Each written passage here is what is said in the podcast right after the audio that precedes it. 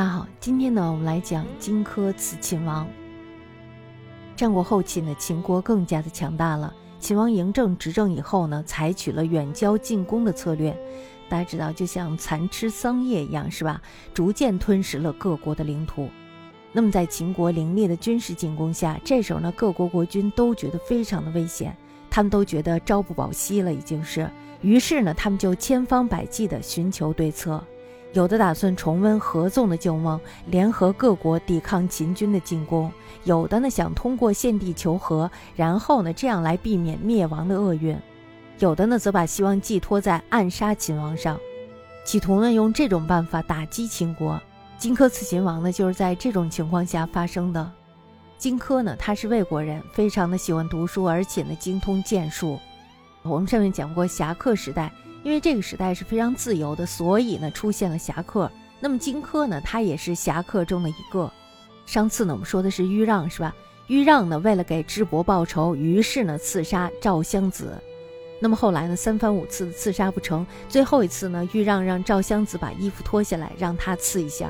于是呢赵襄子把衣服脱下来，他刺了赵襄子的衣服，以算给智伯报仇。最后呢赵襄子杀了豫让。这就是刺客。那么荆轲呢？他也是这种人。在魏国被秦国灭亡以后，荆轲呢不愿意做一个亡国奴，于是呢他就逃到了燕国。燕国的太子丹呢，鉴于燕国弱小，无力抵抗秦国，于是呢决定招募刺客去刺杀秦王。那么这样他想的就可以搞乱秦国。但是他没有想到，如果要是刺杀不成该怎么办？是吧？他觉得一定能够成功。那么，当他这个计谋成功以后呢，他再联合各国去进攻秦国。那么，在这种情况下呢，就有人把荆轲介绍给了太子丹。太子丹呢，准备让他去刺杀秦王。荆轲呢，这时候就说了：“说你想要接近秦王的话，必须要得到他的信任，这是肯定的，是吧？如果他要不信任的话，他怎么会让你接近他呢？”他就给太子丹出了一个主意。那么，怎么得到秦王的信任呢？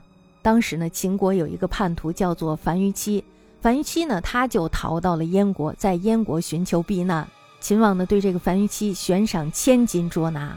大家知道这个樊於期，这个樊於期非常有趣。我们现在呢，来说一下这个樊於期为什么遭到了秦王的憎恨。秦王政七年的时候，也就公元前二百四十年的时候，这时候呢，吕不韦为了报五国攻秦之仇，于是呢，决定攻打山东五国。他派了蒙骜还有张唐率领五万军队伐赵，三日之后呢，命令长安军程角同樊於期率领五万军队作为后援，也就是后头跟进的部队。那么当秦军呢出了函谷关之后呢，蒙骜呢这时候就率前军先从上党进攻了庆都，然后呢驻扎在了屯留。赵国呢这时候派出了庞暖为大将，护哲为副将，率领十万军队抵抗秦军。崂山一战以后呢，秦军没有取得胜利。这时候呢，蒙骜就派张唐到屯留去催取后来的部队。长安军程角呢，他就是这个后继的部队。那么程角呢，当时只有十七岁，他对这个军事事务呢还不太了解，于是呢就招来了樊於期，跟这个樊於期商议。樊於期呢，他是一个非常憎恨吕不韦的人，他认为吕不韦是纳妾盗国的人。这个纳妾盗国呢，我们得说一下。在《东周列国志》中呢，有这么一段记录，就记录着这个吕不韦如何窃国的，如何纳妾到国。吕不韦呢，他本来是阳翟人，子继父业，然后就开始行商。他呢，积累了不少的家财。一次呢，在街市上，这个吕不韦呢，就看到了意气风度非常不凡的秦异人。秦异人呢，是秦王太子安国君的儿子，当时呢，在赵国当人质。那么这个精明的吕不韦呢，这时候就行动了起来。他看到了一个机会，他不惜花巨资打通关节，然后呢结交上了这个秦异人，这是王族是吧？那么后来他又帮他给秦国的宫廷里通信，重会了秦异人之父安国君的夫人华阳夫人，跟华阳夫人呢说了一大堆的利害关系。华阳夫人呢这时候就说服了安国君，让异人成为了后嗣。这样一来呢，秦异人就进入了顺利继承秦军的行列。也就说呢，他成为了一个秦军的候选人。不出意料呢，秦异人会是将来的秦国国君。那么这时候呢，其实吕不韦他已经实现了自己扶持秦异人为君的这个目标。他跟秦异人是好朋友。那么等秦异人成为国君的时候，他会有很多的好处，是吧？但是当吕不韦得知自己的宠妾有了身孕以后呢，他又突然有了一个奇思妙想。那么他是怎么想？他想的就是，如果将赵姬送给秦异人，那么日后呢，赵姬要生了儿子的话，这个儿子呢就将会成为未来秦国的国君。到那个时候呢，秦氏的天下就会变成我吕氏的天下了。他打的这个如意算盘非常的好。那么吕不韦呢，当下就定了这个计谋，他引诱秦异人见到了美貌的赵姬。秦异人呢，这时候一下就喜欢上了赵姬。然后呢，吕不韦就将赵姬正式的嫁给了秦异人。后来呢，赵姬果然生下了一个男孩，秦异人呢就视这个男孩为珍宝，以赵姬的姓氏给这个男孩取名为赵正。这就是我们后来说的统一天下的、开创秦朝的秦始皇。但是这段故事只在《东周列国志》当中提了这么一句，所以呢，并没有什么史料的证实。也就是说，这件事儿未必是真的。可是呢，樊须他却认为这是真的，于是他就非常的憎恨这个吕不韦纳妾盗国。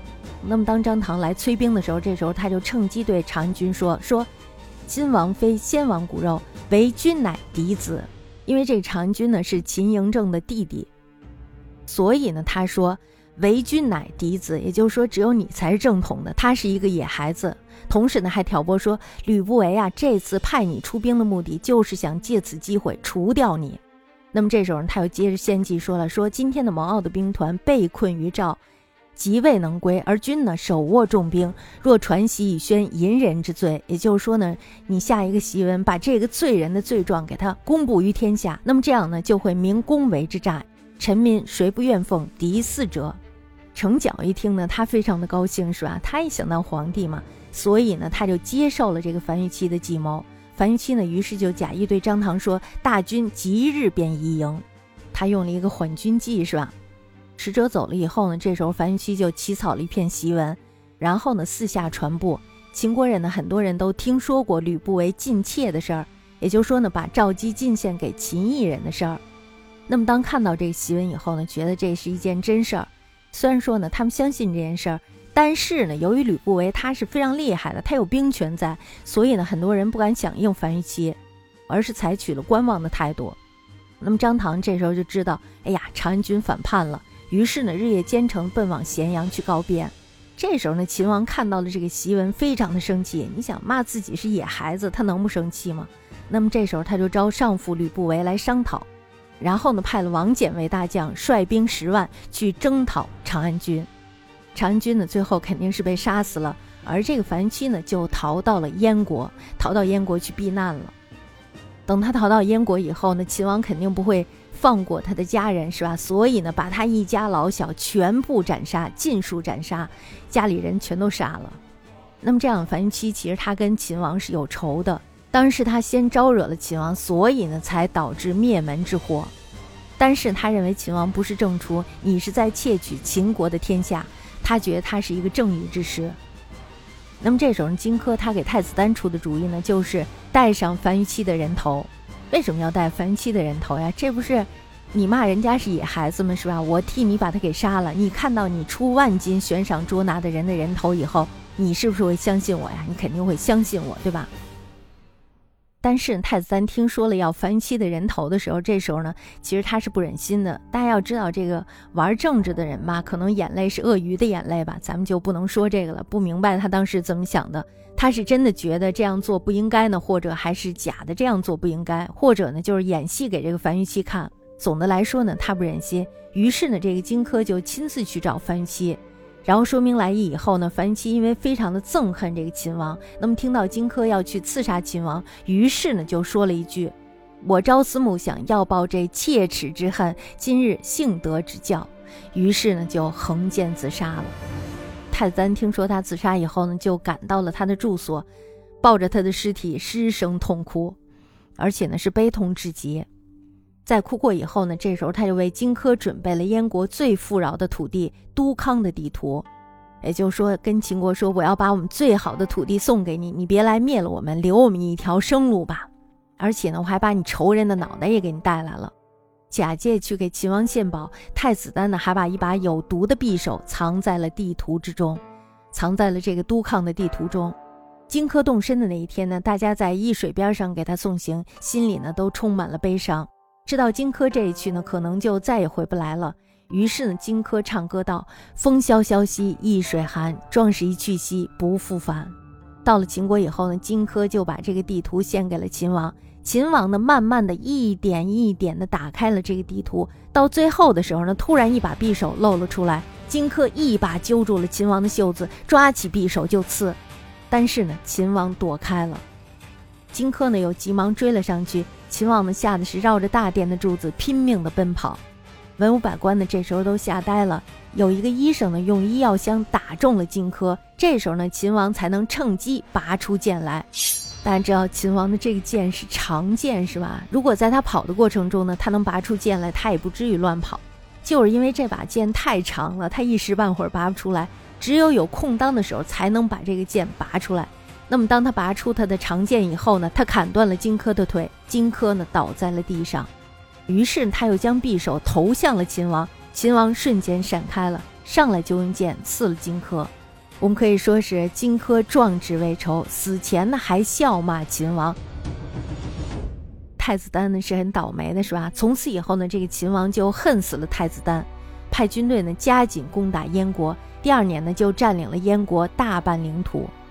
燕王喜呢和太子丹退到了辽东，秦王肯定是不肯罢休的，非要活捉这个太子丹不可。燕王喜啊，只好杀了太子丹，向秦国求和。但是呢，在公元前二百二十二年的时候，秦国还是灭亡了燕国。